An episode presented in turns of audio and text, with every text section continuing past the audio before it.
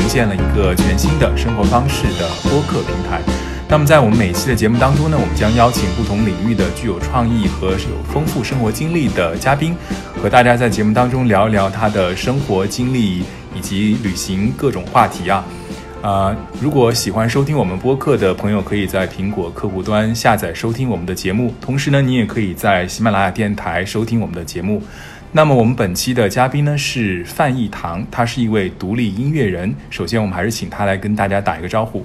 大家好，我是范逸堂。嗯，其实大家听到这个声音的时候，就觉得这个声音蛮有磁性的。其实，因为范逸堂是一个呃独立音乐人，但是也是一个歌手，是吧？嗯，偶尔唱，偶尔唱歌没有啊？我在网上经常看到你有很多视频音乐啊，还有现场的表演，都是挺有感染力的，你知道吗？嗯嗯，但是我发歌的频率并不频繁。对对对，因为你不是像那种商业流行歌手，是一个有一个非常严格的这样一个发片的一个周期，并不是这样，并并不在主要在不不主要在台前。嗯嗯，那其实翻译堂刚刚结束了一个。啊，算是一个音乐综艺类的节目的一个录制工作啊。嗯嗯嗯。而且呢，现在其实长时间是在北京工作。对。啊，那有没有其实可能不太了解这个范逸堂经历的朋友呢？我要跟大家简单的其实介绍一下，其实范逸堂是一个特别跨界的音乐人，因为如果大家在。百度他的时候，可以发现他有很多身份啊，包括他是，呃，做这个歌手、做编曲啊，同时呢，也是这个舞台剧的这个导演。嗯。那么现在呢，也是呃，做一些非常有创意的跟音乐有关的一些工作。嗯嗯嗯。那这么多身份啊，你觉得自己啊，到底是一种什么样的身份最最？你觉得自己最认同，或者说你觉得这么多身份，你觉得自己都兼而有之的话，你觉得是一个？什么样一种状态啊？平时，嗯，我觉得我好像不是靠身痛身呃呸，我觉得我好像不是靠身份来认同自己啊，好像是因为我觉得我就是个表达者，嗯，就比如说我想讲一个什么样的故事，嗯，这个故事需要用哪一种媒介讲出来更有意思，或者更是我想表达的那一个感觉。比如说，我觉得这个故事需要用一幅画，或者需要用一首歌。或者需要用一部戏，嗯，这真的是这个出发点才去做。但是其实我最近看你的这个节目啊，哦，这是我第一次接受这种综艺节目，第一次，第一次接受这种综综艺节目。但是我觉得你在台上的表现力是特别强，因为有一首歌就是其实有一点那种上海老上海的感觉，让你穿的这个西装，对吧？乱讲，哪有老上海的感觉？但是我觉得就是很 jazz 的那种，对 jazz，但不是老上海的 jazz。但是我觉得就是说，在舞台上的这种状态啊，跟平时的生活状态应该是不一样的。因为我我之前有接触过，不管是流行歌手还是这种舞台表演者啊，就是在在舞台上的身份，该和平时的身份真的是有不太一样。所以你在做，因为所以我才好奇问这个问题嘛，因为好像呃每个人的身份、生活、工作，其实或多或少都是呃。平行进行，但是呢，你又会觉得这些身份又互相的交织在一起啊，所以你在生活或者工作当中，呃，有这么多身份，然后去去去去参与当中的时候，你觉得自己会有那种矛盾的时刻吗？或者你觉得你特别享受你现在的状态，就是你是一个呃多重身份的这样一个音乐人？我觉得我前几年可能更享受自己。多重身份，嗯嗯，因为那个时候你人也不需要那么强的经济的压力，嗯嗯，也不需要一定要给自己规划一个什么，所以前几年很享受，就是只会给自己定近期目标，嗯，就是觉得这三个月我要完成了什么事情，嗯，我一边做一边往前看，嗯，我就是往前计划三个月的事情，我就是靠近期目标一点一点积累成现在的自己。那现在的话，就发现说，可能年龄大了一点之后，精力没有办法说。呃，兼顾同时兼顾那么多的，对，所以我就必须要更取舍一点，嗯，就可能会把重重心更放在音乐上一点。嗯，那现在其实做这个独立音乐人，你觉得最困难的方面是什么？因为我觉得好像，因为像你来说，跟那些流行歌手还不太一样啊，应该说是完全不一样嘛。因为你们是路子都不一样，你其实是更偏创作型的，而且是像你说的，你是一个表达者，就是借不同的媒介去表达你自己。所以我觉得这个是一条非常呃艰辛的道路啊，就是作为一个创作者来说，嗯。所以你觉得做一个独立音乐人，你觉得最困难的是什么？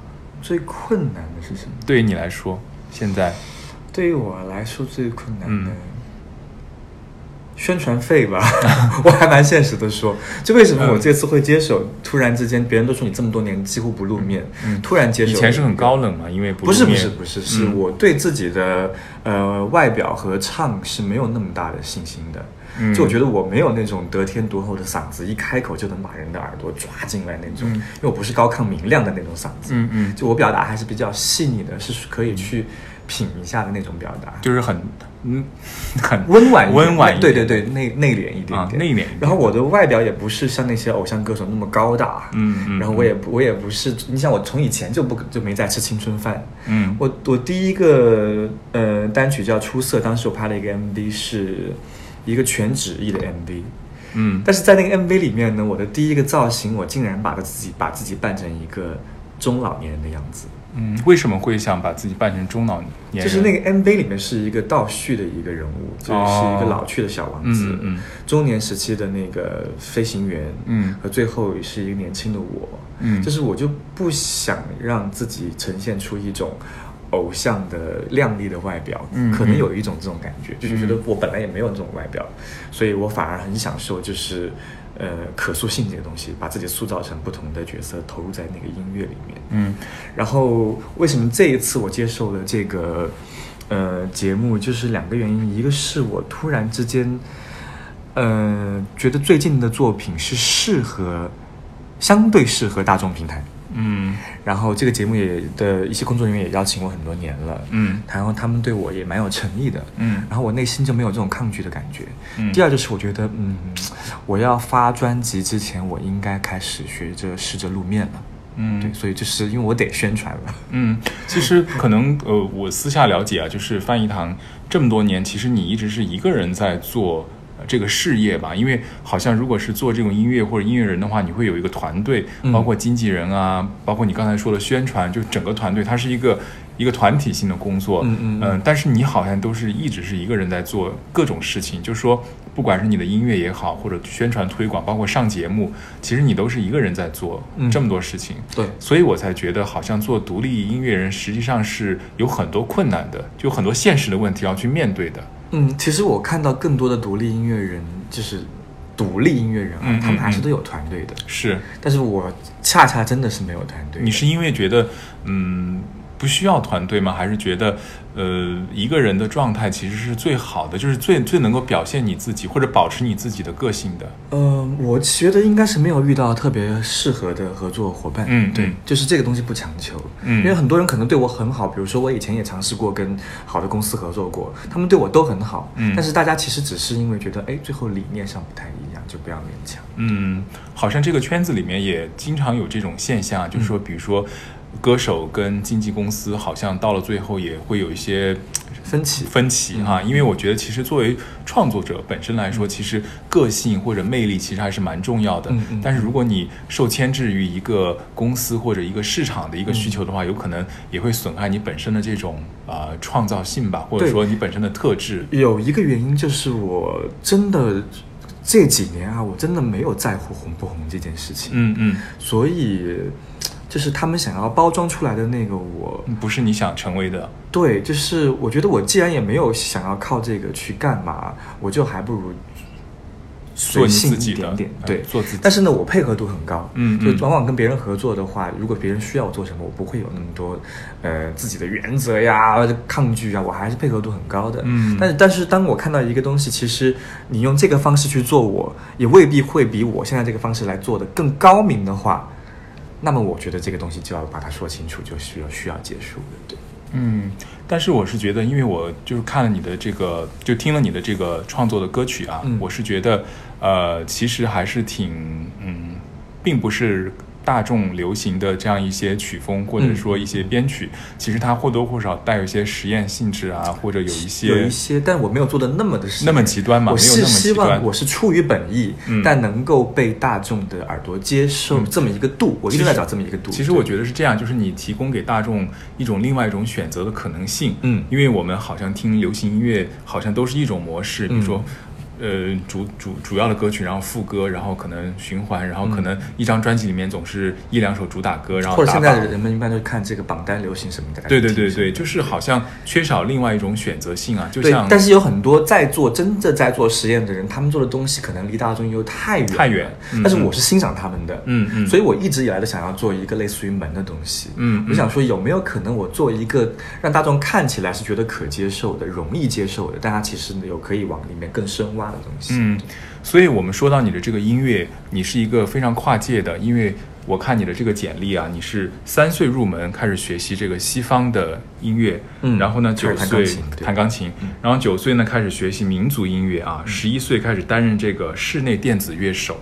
然后呢，呃，十五岁的时候正式开始学习作曲。然后我觉得你的曲风啊，就是你的编曲，其实也是挺融合的，对对融融合就是有呃中国乐器的使用的嗯。时候嗯。啊，当然也有，因为我们也听这种西方流行音乐嘛，也嗯。也会听到一些特别西方的这种这种感觉的东西在里面啊。所以你在做音乐的时候，是不是也是非常刻意的，或者说是不自觉的，就会把这些所有的东西都放在一起去去做？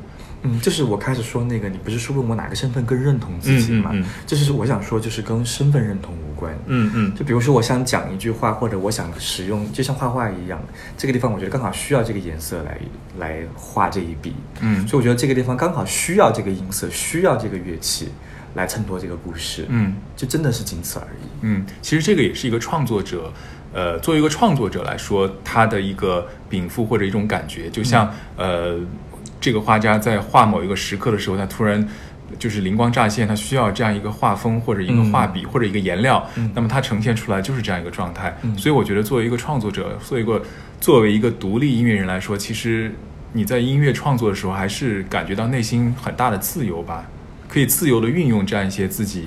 影响自己的，就是比如说这样一些，音乐，这个就很感谢我小时候那么多的学习积累。嗯嗯。当时觉得很严酷、很枯燥，嗯。可是现在用起来觉得说他们为我所用。嗯嗯，你觉得西方流行音乐啊、对你最大的影响是什么？因为我之前也有问过一些啊、做音乐的朋友，嗯。可能他们呃接触到一些西方流行音乐，可能他们会觉得节奏啊，或者说编曲的这种方式啊，嗯。或者说啊、乐器的使用啊，嗯这样一些可能他们会放到自己的这种编曲或者创作当中来啊。嗯那因为你从小又学了这个中国的这个音乐，嗯然后又受这个西方音乐的影响，你觉得对你的创作来说，西方音乐的影响是一个什么样的，或者在什么地方它会让你的创作有一些影响？嗯嗯，呃，因为我其实是一个很少听流行歌的人，嗯嗯。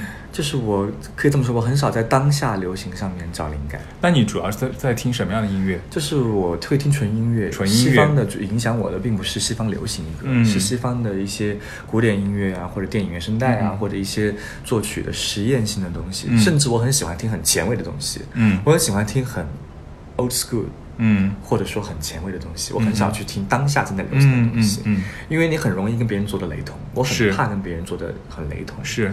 然后。刚刚的问题是在说我什么影响我的？对我很好奇，因为很多人都听这个西方音乐嘛，因为特别是做这种嗯。啊、流行音乐的人，当然你不是一个流行的一个音乐的创作人，但是因为你的这个也有流行的元素，对，也有流行的元素，因为大家是要通过这种方式去走进你嘛，嗯。所以我觉得或多或少还是我们可以呃，嗯。可以好像体察到一些西方的一些音乐的一些风格啊、嗯或者流派在里面。当然，你刚才说了，就是你不会听特别流行的一些东西或者嗯当下的，你甚至愿意去。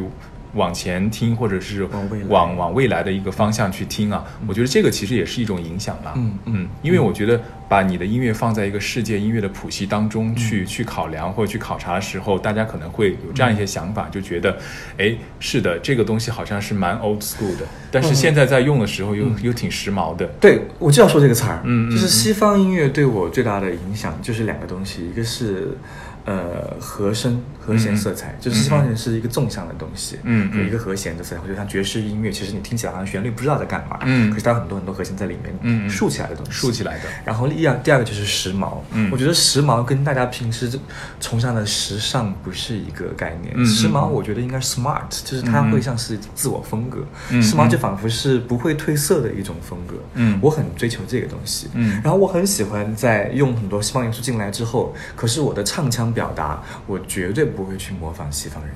对，因为我觉得你的你的歌唱演唱其实还是很特别的，嗯因为你不会，因为我首先不会把你跟一个歌手去做一个对比，嗯因为我觉得那个就是范逸堂的声音。嗯我第一次听到你的呃演唱的时候，我觉得是特别的。然后现在过了这么多年，我再听你的，包括你现在的创作或者以前的歌唱来说，我觉得也是特别的。嗯而且就是最近的这个音乐的这个综艺节目上，你的表现、你的这个演唱，其实也是特别的。嗯所以我觉得我特别赞同你这个观点，就是作为一个创作者来说，我觉得嗯个人风格的树立是非常重要的。嗯如果你缺乏一个个人的风格的一个树立，就是你在演唱的技巧多么的高超，嗯但是你都是一个空洞的，就是你没有没有自己的灵魂在里面。嗯，因为我觉得我们就是中国人。嗯嗯，就我觉得我们在音乐元素上跟 international 接轨是对的，嗯这个是对的。嗯，元素要接轨，我们的制作是精良度要接轨，可是我们的表达不能把自己的东西丢了。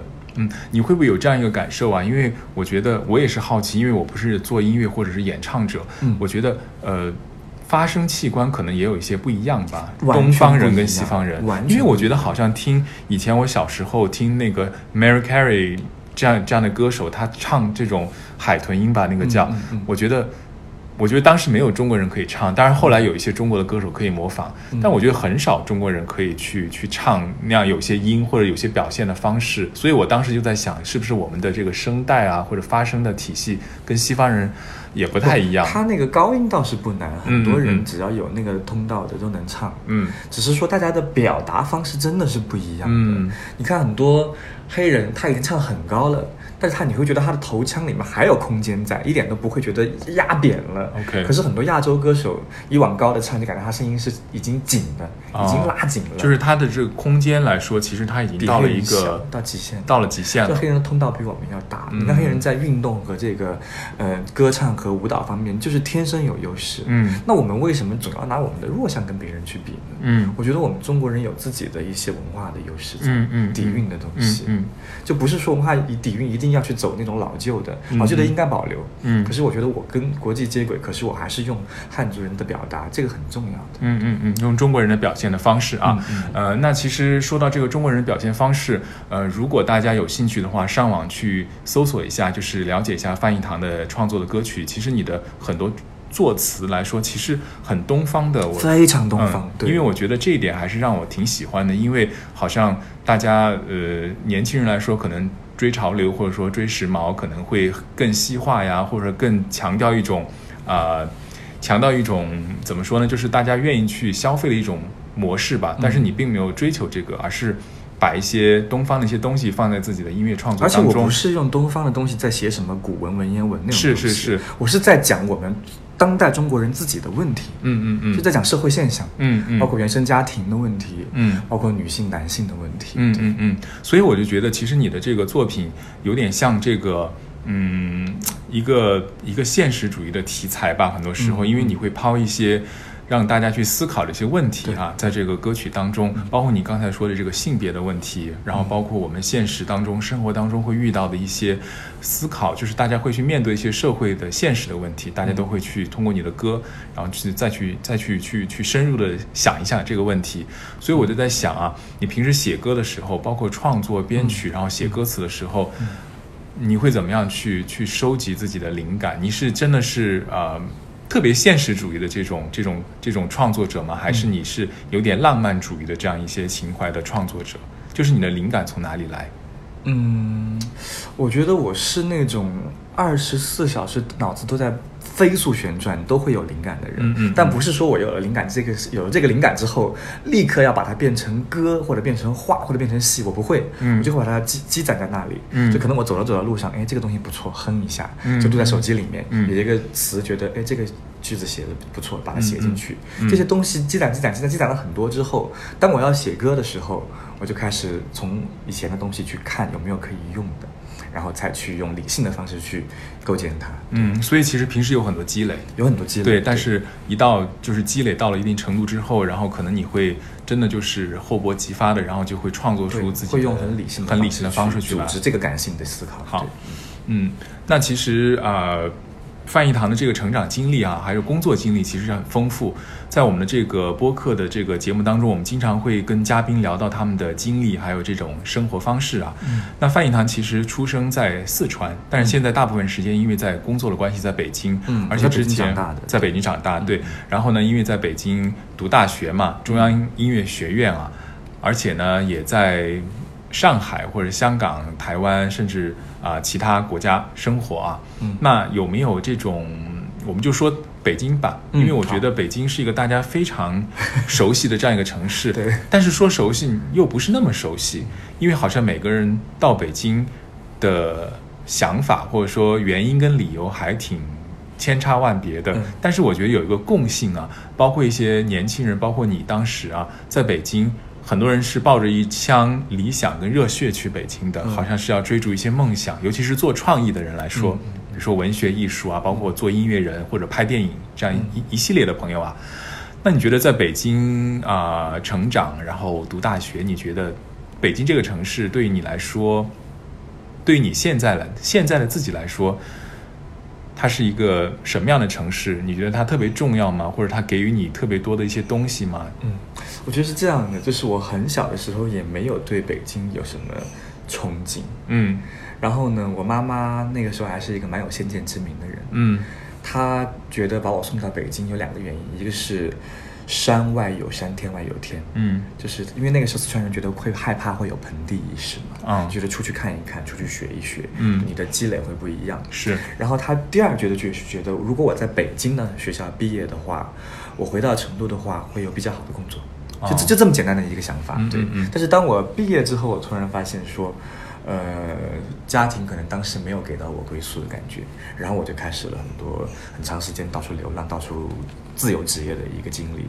然后，我觉得北京可以讲几个小的故事给你听。嗯我可以先跟你讲我小时候对北京第一次有感情的那个故事。就我小时候其实对北京不是太喜欢，因为为什么呢？这个地方它的人啊这么说吧，北京这个城市的生活尺度不太好，就是人和人的距离、楼和楼的距离、街和街的距离都太宽了。嗯，太大了这个对城市。这个拉距太大之后，导致很多事情做起来是不便捷的。嗯你去坐车也好，去便利店也好，你像我就那个时候北京应该没有什么便利店。就是小卖部，那个时候我觉得上海的朋友现在，以前上海的朋友去北京经常抱怨啊，就是我们上海遍地的这个便利店，然后北京外面没有全家，没 没有这个 Seven Eleven。对，当然这我就说我近近年我就。说我之前住在北京的那个出租房就在工体北路上，嗯嗯。我要到对面的 Seven Eleven 去买一个东西，嗯嗯。我过一个马路要走十分钟，嗯嗯嗯，就北京就这么的麻烦，对，过一个马路还挺挣扎的，我觉得有时候就想放弃了，因为你要先往右边转，再穿地道，然后再起来，是是是，就非常麻烦的一个。嗯嗯嗯它很大，所以它会给人一种。呃，而且前几年我觉得文化氛围还浓一些，嗯这几年会觉得北京好像基本上就是，因为它像就像一个移民城市一样，嗯。你不会觉得它是有一个北京的味道，它就是一个中国人的一个聚聚集，所有的人都在那个地方。的一个感觉。对，小时候对北京还是觉得有北京有北京的味道的，嗯嗯。然后，而而且小时候对北京没有感情，是因为没有记忆嘛，嗯。就是你在那边没有太多的经历。嗯然后我记得有一天中午，而且我小时候在北京一直是一个人住，啊。一个人去那边求学，住在地下室里面，嗯。就是可以一个月没有跟任何人跟我讲话，除了去上课，上完课就回来练琴，一天练琴练好几个小时，没有任何人跟我讲话，嗯。在地下室里面。除了有一天我呃出去买午餐，我路过一个唱片店，然后里面就出了突然传来一首歌，什么歌？遥遥共对輕舟飄，互傳世有情春曉。許冠傑的《雙星情》。嗯嗯就我在那边站了很久，我没想起是什么歌，但我觉得我听过。嗯我在想了很久，想起两个画面，一个画面是我很小，大概两三岁的时候，我在我爸爸的歌舞厅里面，嗯就靠在他那个架子鼓旁边睡觉，而且我居然能睡得着。嗯就是我在那邊隱約的以前听到过这个旋律。第二个画面就是我的一个好朋友弹过这个歌给我听，我在那个唱片店门口站了很久很久，我就突然觉得特别的有一种情感的共鸣就出来了。嗯我就跑进去把那张 CD 买了。嗯买了之后，你知道，人对一个城市有感情，就是因为有记忆了。嗯嗯就哪怕那一刻是一个复制的记忆，嗯你会觉得那一刻在那个城市里面不孤单。这就是北京给我最早的一个情感的一个启启蒙。嗯嗯然后，我平时在北京，其实好多人喜欢去一些呃观光的地方看。嗯我自己呢是比较推荐大家，如果在北京待的时间长的话，可以去东郊民巷那一帶。東郊民巷对，嗯去东郊民巷那一带，沿着那个明城墙的那个。遗址公园那边走一走，散散步，很舒服。嗯很舒服。那个包括以前的，就是北京的老北京的殖民，那個叫什么？这是怎么讲？不叫殖民，呸。老北京就是那些像那个上海的租界那种啊房子，对对对。以前就是有一些就是呃旧时代的民国时候的对有一些民国时候的建筑嗯能在那边嗯看得到，对。然后这个是我在北京很放松的一个点。嗯然后因为北京生活压力太大了，每一个人的都在工作，他关键吧，你看北京人没有送没有一个接机送机的习惯，嗯嗯因为这边时间成本太高了，嗯嗯嗯它城市太大，导致我们很多时候去开一个会就像出差一样，嗯。就像出差一样。你看我舅舅之前住在西四环，我表姐住在北四环，嗯。我住在东二环，我们三个人一年见一次就不错了，因为这个城市真的太大了，对，很难在同样一天就是约在同样一个地方见面，就基本上做不了两件事情对对对，已经我在北京的经历就是我每天必须得计划周全，就是我每天必须只能去一个地方做一件事情，见一个人，或者说大家约在同样一个地方见面，就不可能串场，你知道吧？嗯，不可能。那其实后来因为工作也在上海，因为你是一个音乐人嘛，嗯也会到各个地方去吸取灵感也好，或者说以先把北京刚才都讲完，好好好没讲完，我想嗯脑子里突然想起来了，嗯就是因为北京太大，然后它不像成都那么的舒适安逸。嗯。很多人你看北京，它不像每一个行政区的那个职职能的担任的职能也太强了。嗯。大家吃饭统一去簋街，嗯。然后修电脑统一去中关村，嗯然后喝酒统一去三里屯，就导致我们要去哪里一定会约在一个固定的地方。嗯你不像上海或者成都的好处，就是说每一个行政区它都有自己很完善的一套嗯娱乐的设施或者生活的设设施在，嗯就很方便。嗯所以在北京，最后我发现，当我有时候很枯燥，要埋头工作一个月，哪里也不能去，哪里也见谁也见不了，因为一见人的话，等于今天就整个时间就耗完了。嗯那我该怎么办呢？我就有时候就骑一个车，就但凡我不需要在电脑面前工作的时候，我就骑一个车在在北京的那个亮马河边，在那边写歌词。因为嗯写歌词你不需要对着电脑，你拿个手机拿个笔都可以。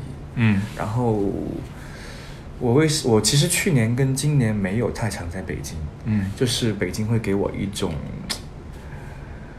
我的没有在进步的感觉了。或者始终是一种比较工作的状态，有一点压抑，就是工作太习惯之后会有点麻木，有点压抑。嗯嗯我记得那个时候我结束两年前吧，我结束了一个不太开心的工作之后，然后我站在那个亮马河边，早上很早，太阳还没出来，我就在那边站着，睡不着觉了。嗯晚上也是，可能太阳落山之前，我我也会去那边站着。嗯我就看到那个河流，我就很思念成都，因为嗯成都的那个府南河嘛，嗯嗯我很想念成都。嗯我在那站着的时候，我就突然问自己一个问题，就因为那段那段日子，我总是每天早上醒之前就会有一个声音，我睡的时间很短，嗯有一个声音在我耳边喊我“废柴，废柴，废柴”，我就醒了。什么废柴？柴废柴是什么意思？就是你这个人活得像废柴，啊 就有一个声音在喊我废柴，就是我自己的声音在喊我废柴。嗯，那后来怎么去解决这个问题的？你觉得自己的焦虑，或者说在北京的这种不舒适，你你怎么去解决这个问题？就是还好我是自由职业，我可以随时可以离开一个地方。嗯但当时我没有办法，没有办法要解决，你必须要把当时的工作完成。嗯嗯那我怎么怎么有时候每天就觉得我不能把这一切就停下来，让自己就真的放弃了。那我继续我如果不想在家里待着的话，我就出去写写写歌词。嗯我就在河边看到那个日出日落，然后我当时就问自己一句话，我就想说，哎，为什么很多中国在外面的孩子，心情再不好，遇到再多的困难、再多挫折，他不会跟家里讲，嗯。他就会说，呃，我挺好的，嗯，就是一切都用挺好的就掩盖过去了。对，就掩盖过去了。嗯。我就发现中国的这个家庭的沟通其实是挺别扭的，嗯大部分家庭是挺别扭的。有一个极度那你会跟你的父母这样说吗？在北京，比如说特别不会辛苦的时候，不会讲，不会讲。从小就不讲。我不是在北京不讲，是从小就不包邮。嗯嗯因为我总是在看我妈好辛苦，我妈好辛苦。嗯嗯嗯，就是女性她会把她的不辛苦全部就讲出来嘛，对所以男性这个时候就需要，OK 就不要再去给她就自己扛着哈自己扛着。对，嗯就是中国很多家庭就是一个极度焦虑的母亲，嗯嗯。然后一个存在感稍稍弱的父亲，嗯。和一个没有归属感的孩子，嗯。就是这么一个家庭。嗯。然后我想说，因为我我因为我二十五岁的时候我就跟我妈说，哎呀，反正再过一年我混不下去我就回去了，开玩笑嘛。她就问我，她就问我说你怎么不回来？我说我没有混不下去啊，我我在进步了呀。然后三十岁的时候，她要说你为什么还不回来？嗯我说我现在都过过得很好了呀，你干嘛要我回去？很多歌曲都都上了这个 音乐电台的这个榜单啊，还对，还大家可以自己也没有去宣传过，我零宣传，嗯零宣传。对，所以我觉得很神奇，因为之前呃，我有朋友其实就知道你，但是嗯。并不是因为呃所谓的宣传知道你的，而且就是真的是因为你的音乐本身，嗯。然后所所了解你啊，嗯。所以我觉得这个可能也就是。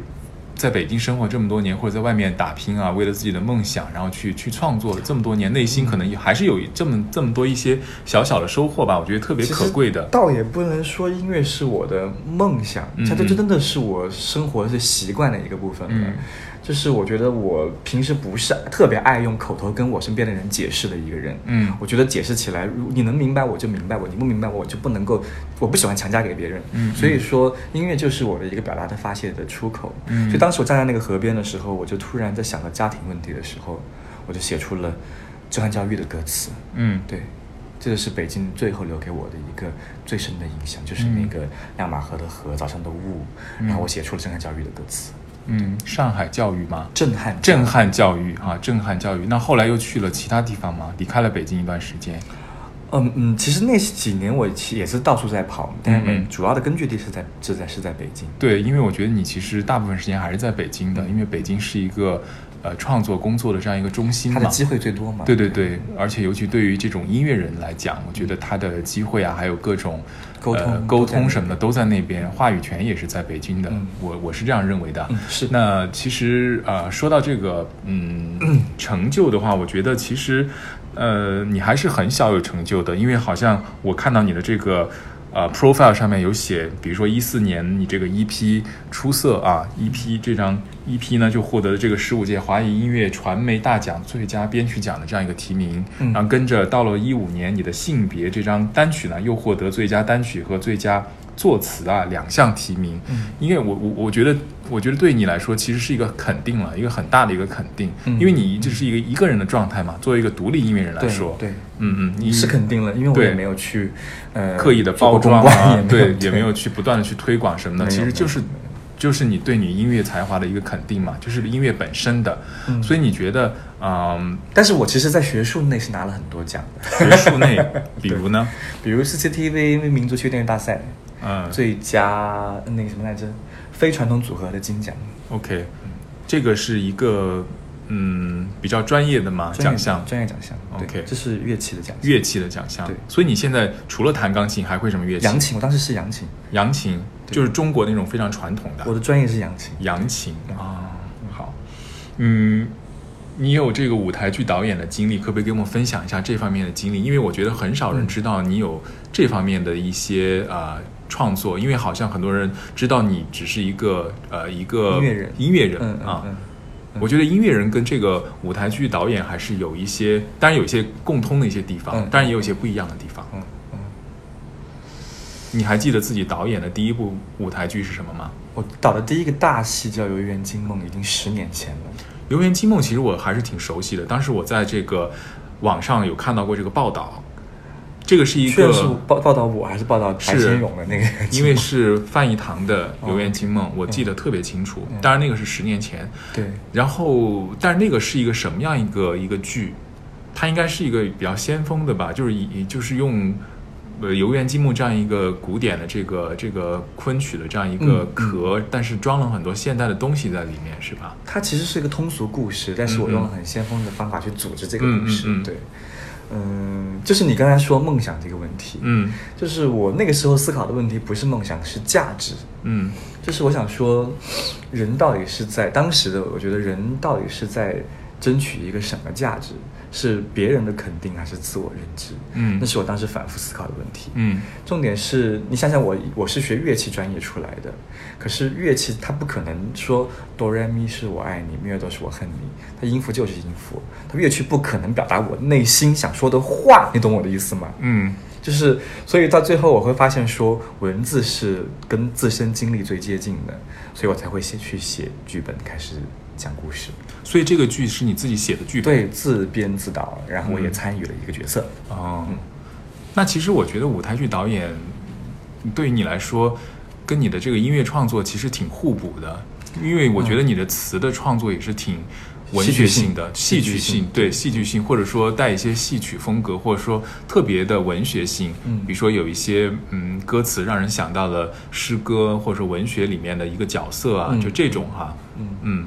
你觉得你还会继续做这个舞台剧导演的这这方面的工作或者尝试吗？会啊，会啊，我至少这几年，其实在北京的嗯小剧场界还是得到了很多认可的。嗯嗯嗯我想想，我一个外行被他们内行的人还是对我很认可的。嗯，我特别喜欢北京的这个演出的这样一个呃一个环境啊，就是因为我去北京，好难，好难。不，我是觉得，因为我是一个观众的角度嘛，嗯因为我挺喜欢去北京看这个，比如说话剧演出，嗯然后各种小剧场的演出，因为我觉得那是一个特别丰富，而且特别让人觉得有多样的这种选择性的这样一个一个文化的一个场景吧。嗯我觉得你在那个地方，当然你作为这个舞台剧导演或者编导来说，或者独立这个音乐人来说，可能更多的是面对一些稍微小众的这样一些观众，或者对说。是这样一个一个消费的这个群体啊，嗯那在北京，你觉得北京的这种艺术戏剧啊，这个场景，你觉得它是一个怎么样的一个一个现状？就目前来说，或者你你觉得你在当中，你觉得你处在一个什么样的一个状态当中？呃，我觉得这两年有弊有利，就嗯是嗯好像大众的艺术审美审美市场会好一些了。嗯就很多人，更多人愿意花钱去看一些经典的、有名的音乐剧，嗯嗯很有名的一些音乐会、一些演奏家的东西。可是，呃，小众的市场没不如前几年好。嗯，对，好像这几年我去北京出差或者是自己去玩的时候，我也很难找到我自己心仪的这些小剧场的演出了。嗯好像前几年还是挺火火爆的这个市场。嗯之前会对，现在可能是因为经济或者说大家消文化消费可能又有一些变化，可能对于这种小剧场的演出又不是那么热衷了。大家的娱乐习惯变了。嗯嗯，而且好像因为大家喜欢在家里面玩手机，可能去剧场 是不是也变得特别的就很难不可以玩手机啊。，对你很难去，而且我现在觉得我特别讨厌的一件事情就是，包括我去看电影啊，我觉得有人就是这种嗯直接打开呃手机在后面。对，因为我是觉得就是这种嗯持续感吧，或者专注感，就是大不如前。就是好像我们以前，好像你看一部电影是很投入的嘛，嗯因为你为了去看这个电影，你才会进影院，对吧？嗯两个小时或者三个小时，你就看着这个大荧幕。嗯那现在的人好像就是一直就是缺乏安全感，就是一直一直要看那个手机，就觉得如果我两个小时中间不去看看手机，不去刷刷微信，我就没有安全感了。所以我就觉得觉得这一点上来说，其实还挺影响这种观影，包括戏剧了。嗯就是你如果体验感特别差了，所以我就现在觉得让我特别怕。去这种演出现场，因为我怕就是比如说有人在现场不断的看手机，或者说他录像什么的，这种特别干扰。是所以我就觉得，嗯，小剧场，尤其是小剧场是特别脆弱的嘛，因为我觉得它的根基观众跟跟演员太近。对他会更加的受影响。嗯如果你的这种专注感，呃，或者这有种我们经常演的戏，就看到下面每一个人的每一个观众的脸都是女鬼，你知道吗？就手机的光都打他们对，脸上，所以这样很影响演员的表演啊，我觉得。不能影响。不影不能影响，是不能看到你都不能够对，但是我就觉得不知不觉当中会造成一种就是不太好的这样一种一种观影的体验嘛，或者说观看的体验。对，我觉得现在导致什么？导致很多人他并没有认认真真把这个剧看完看完，对他就会着急先去在豆瓣打分，对对对，对就人们太着急在发弹幕。嗯嗯嗯，我想说，很多艺术不是拿来发弹幕的，是懂我的意思？因为他完全没有真正的接纳或者呃理解到这个这个作品本身啊，然后他就开始断章取义的去做一些评论啊，这个是很可就是这怕的。个标签时代造成的。嗯嗯嗯，好像我们这个社交媒体时代就是一个标签时代，嗯每个人都需要给别人贴一个标签，或者给自己贴一个标签。我觉得你今天有一点特别让我开心，就是你没有给问我到底是做什么音乐风格。很多人总是想要问我到底做什么音乐风格，嗯嗯嗯然后我就说我说我想做一个撕标签的人。嗯嗯，其实我一直是去标签化的这样一个一个一一一个模式啊，就是说也是我的一种生活方式，或者是一种生活的哲学吧。因为我觉得嗯，如果你太给自己贴一个标签，或者给别人贴一个标签，其实是一个特别固步自封的这样一个行为啊。嗯因为我觉得贴标签本身来说，就是一个特别片面的这样一个做法。而且，其实我了解你的音乐，在这里就欢迎大家有空以后来看我的舞台剧《告白》。啊，告白是现在在做的一个项目吗？没告白这个戏，其实我已经断断续续的做了十年了，是在北京演出吗？在其他地方也演过，也演过但是啊每一版本的故事都不一样。嗯嗯嗯。去年那个版本是一个法国的华人导演叫邵思凡他导的，那编剧还是我啊。嗯然后去年的版本算是戏剧性最强的一版，嗯之前的版本很多很多就更试验、更实验一点点实验一些对，嗯去年的版本文学戏剧性很强，然后他做的很唯美，嗯有一点少女感，其实蛮符合大众的感觉。嗯然后那个剧就不停在说，我想强调什么，就是说，如果我们所有人和人之间都能都要用中心思想或者去归纳的话，那我们根本不需要音乐，不需要美术，嗯不需要体会对方。嗯我们谈恋爱，我写一百个总结，我就我就懂你了，你怎么可能？嗯。你懂我的意思吗？嗯。这标签这个东西是不成立的。嗯，那这个剧现在是在北京的小剧场演出吗？如果是在北京的话，对，嗯。会在小剧场演出，之前是在蓬蒿剧场，然后五场都售罄了的，卖得很好，嗯。但是也没有赚。啊，其实就是一个特别呃创作性的这样一个工作了，就是它是比较小众一些啊，嗯。呃，其实其实我的东西都是大众可以接受的，嗯你知道吗？只是说，但是是不是你觉得会是因为这个原因，你没真的就是没有这种市场宣传的渠道，然后让更多的人知道，所以其实让所以很多观众不知道，就像你说的，因为我是知道你的音乐的，所以我会去听，然后我觉得是好听的，嗯不是说那种前卫的实验音乐就是大家接受不了的，就是大家可以接受的，对，很容易接受的。我很在乎，就是你第二第一耳能不能入耳，我很在乎这，个。因为我觉得是呃动听，然后会让人引引发你的一些共鸣的这样一些音乐，所以我觉得这个并不是很难，就是大众不会很难接受的。对，所以你是不是觉得真的是因为是自己这么多年一个人，然后缺乏一个市场宣传的这样一个团队，所以你可能让，所以很多观众不太知道。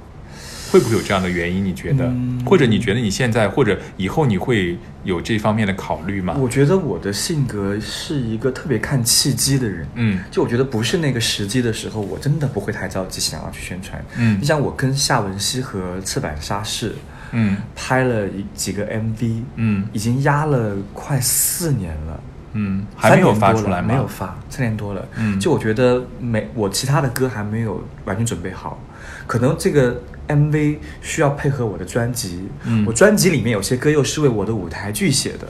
嗯而我舞台剧里面的故事有些来自我的小说，所以你刚才看在想问说我想树立什么？其实我的音乐、美术、呃戏剧和我的文字之间背后是有一个关联在，嗯，其实你做的人物关联。其实你做的每一件事情啊，其实他们都是有联系的。有联系嗯，我倒是很喜欢这样一个、嗯呃创作的一个思维或者创作的这样一个体系啊。嗯因为好像很多人他身兼数职或者有很多身份，嗯但是他做的这些东西好像也没有联系。嗯但是你反而就是把这样一些东西都串联起来，完全串联本身来说，这个就是构成你的这个特色的这样一个、一个体系啊。所以，所以我想说，也许我的问题不是说宣不宣传，嗯嗯而是我得尽快把这些东西真的慢慢慢慢把它逐成一个小小的世界。嗯嗯然后当这个世界的面貌足够的像一个建筑物足够清晰跟完整清的时候，晰完整的时候立起来了，嗯嗯。欢迎大家来看，嗯。大家会突然发现说，哦，原来他的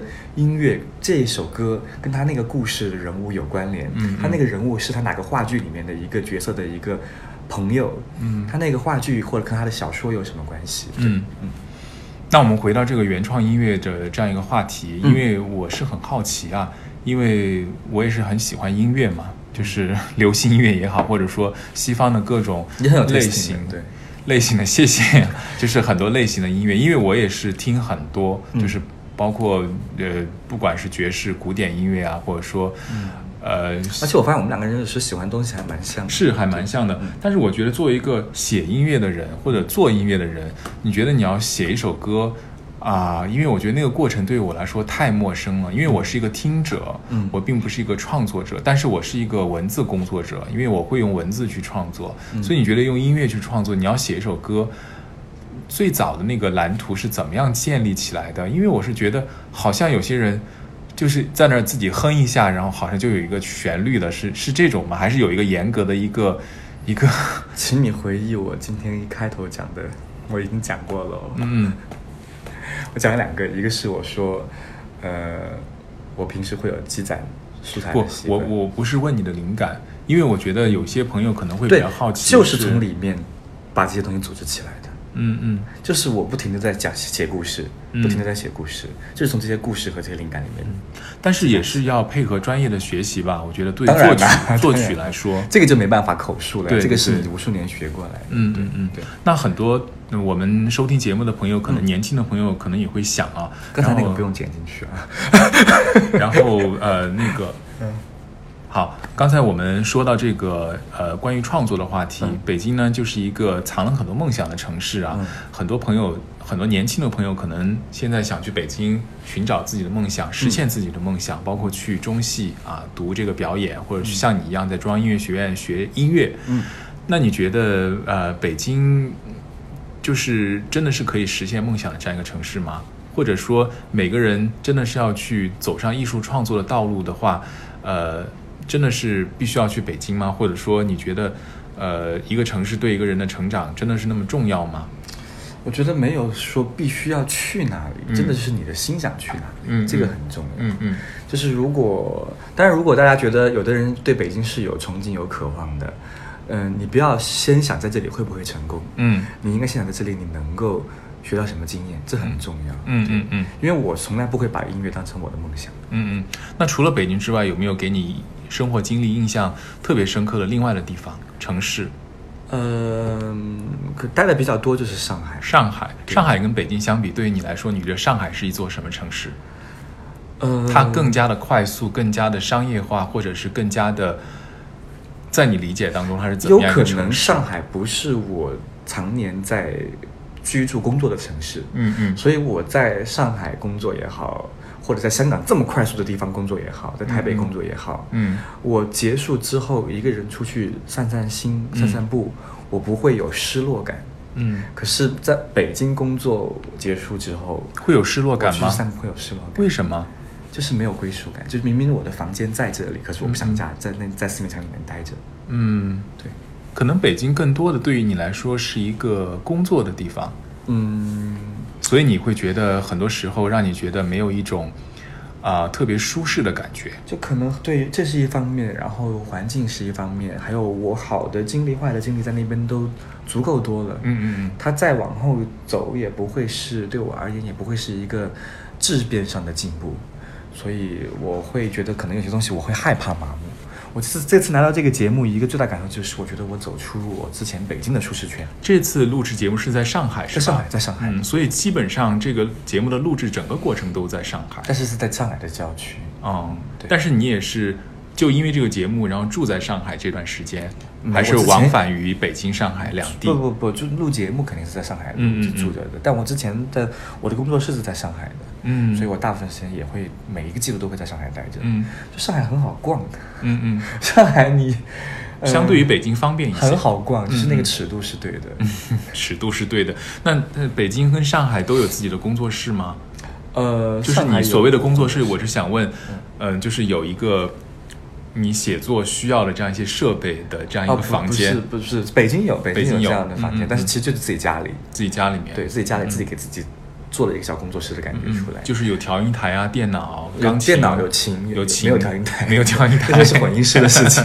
对 对，因为我我是很好奇啊，这个创作的过程嘛，所以刚才问你那个问题，就是因为好像你脑子里面有了这样一些故事积累之后，你要把它变成音符嘛，嗯。你总是要把它写下来嘛，对。然后或者你会用你的琴不断的去弹奏，把它弹出来，然后记下来，对。因为这个是我电影里面看到的，对。所以我想向你求证啊，是不是 作为一个音乐的这样一个创作的人，是不是这样一个过程？因为我也没有学过作曲，呃，当然我是挺喜欢你的这个呃作词啊，因为刚才也说了，挺有文学性的。因为我是一个文字工作者，所以我特别有共鸣。因为很多时候让我想到了一些诗歌、文学作品，然后一些电影人物，你也把它放到这个、这个这个音乐歌词当中，挺有意思的。所以我也是希望在将来或者说在接下来你的工作的或者创作的这样一些。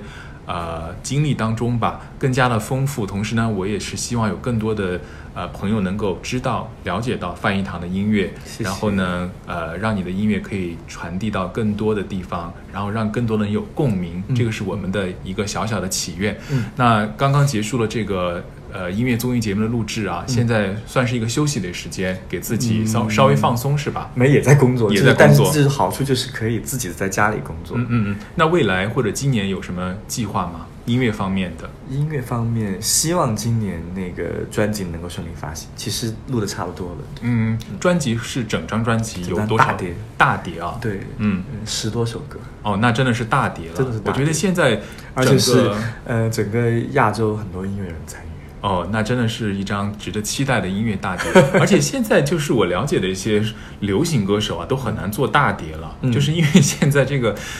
挺缩水的的原因啊，就是大家不想掏钱买。以前我们小时候买 CD 哈，嗯然后现在好像大家网上下载呀，或者说呃各种渠道的收听，然后就会让这个成本没办法回收。我知道这个音音音音乐这个、这个这个领域吧，这个这个产业就特别难做，所以你做一张大碟，我也觉得是挺有勇气的事情。嗯嗯嗯，你觉得你这么多年啊合作过的这些音乐人有哪些是给你特别大的啊、启发，或者说让你觉得特别尊重的音乐人有没有？就蔡德才和童森呢，嗯这是我出色第一张就很幸运的一个开始。嗯，蔡德才我觉得是一个特别有才华的音乐人，当然而且我觉得他是一个天马行空，同时又是一个非常有想法，又是有幽默感的这样一个音乐人。因为他会给你一些不一样的方式，嗯然后这种方式呢，并不是我们传统意义上去、去接近或者去了解的方式。我觉得是这样啊，因为我也不是一个专业的音乐人，但是我听他的音乐，对，嗯他还蛮在潜呃潜移默化中影响我。嗯，对，这张即将发行的大碟当中有他参与吗？呃，目前没有 confirm，对，没有嗯嗯 confirm，嗯但是之前因为跟他合作过了嘛，好，也许会有一个，也许会有会有一个 remix 的版本。嗯，对，好。那我们今天的这个播客时间也差不多了。嗯我们今天非常感谢范逸堂来到我们今天的播客平台。那么我们还是真的是再次希望啊，就是你的歌曲呢能够传递到更远的地方，然后有更多的听众去知道。同时呢，我也是觉得，呃，保持住你现在的这种多样的创作的这样身份啊，然后各种的这种交织在一起，其实我觉得是一个特别棒的这样一个呃体系。嗯因为我觉得如果光光是做一个歌曲的这样一个创作者来说，还是蛮单一的。嗯而且你现在是做的很立体。嗯，谢谢。嗯，谢谢。好，这里是由荒野好时，这里是荒野好时光播客平台了。荒野好时光是由荒野气象台和张浦好时光共同为大家呈现的一档全新的生活方式播客。如果大家喜欢我们的节目的话，可以在苹果客户端下载收听我们的节目。同时呢，你可以下载喜马拉雅电台的 APP 在线收听或者下载收听都可以。那我们本期节目就是这样，我们下期见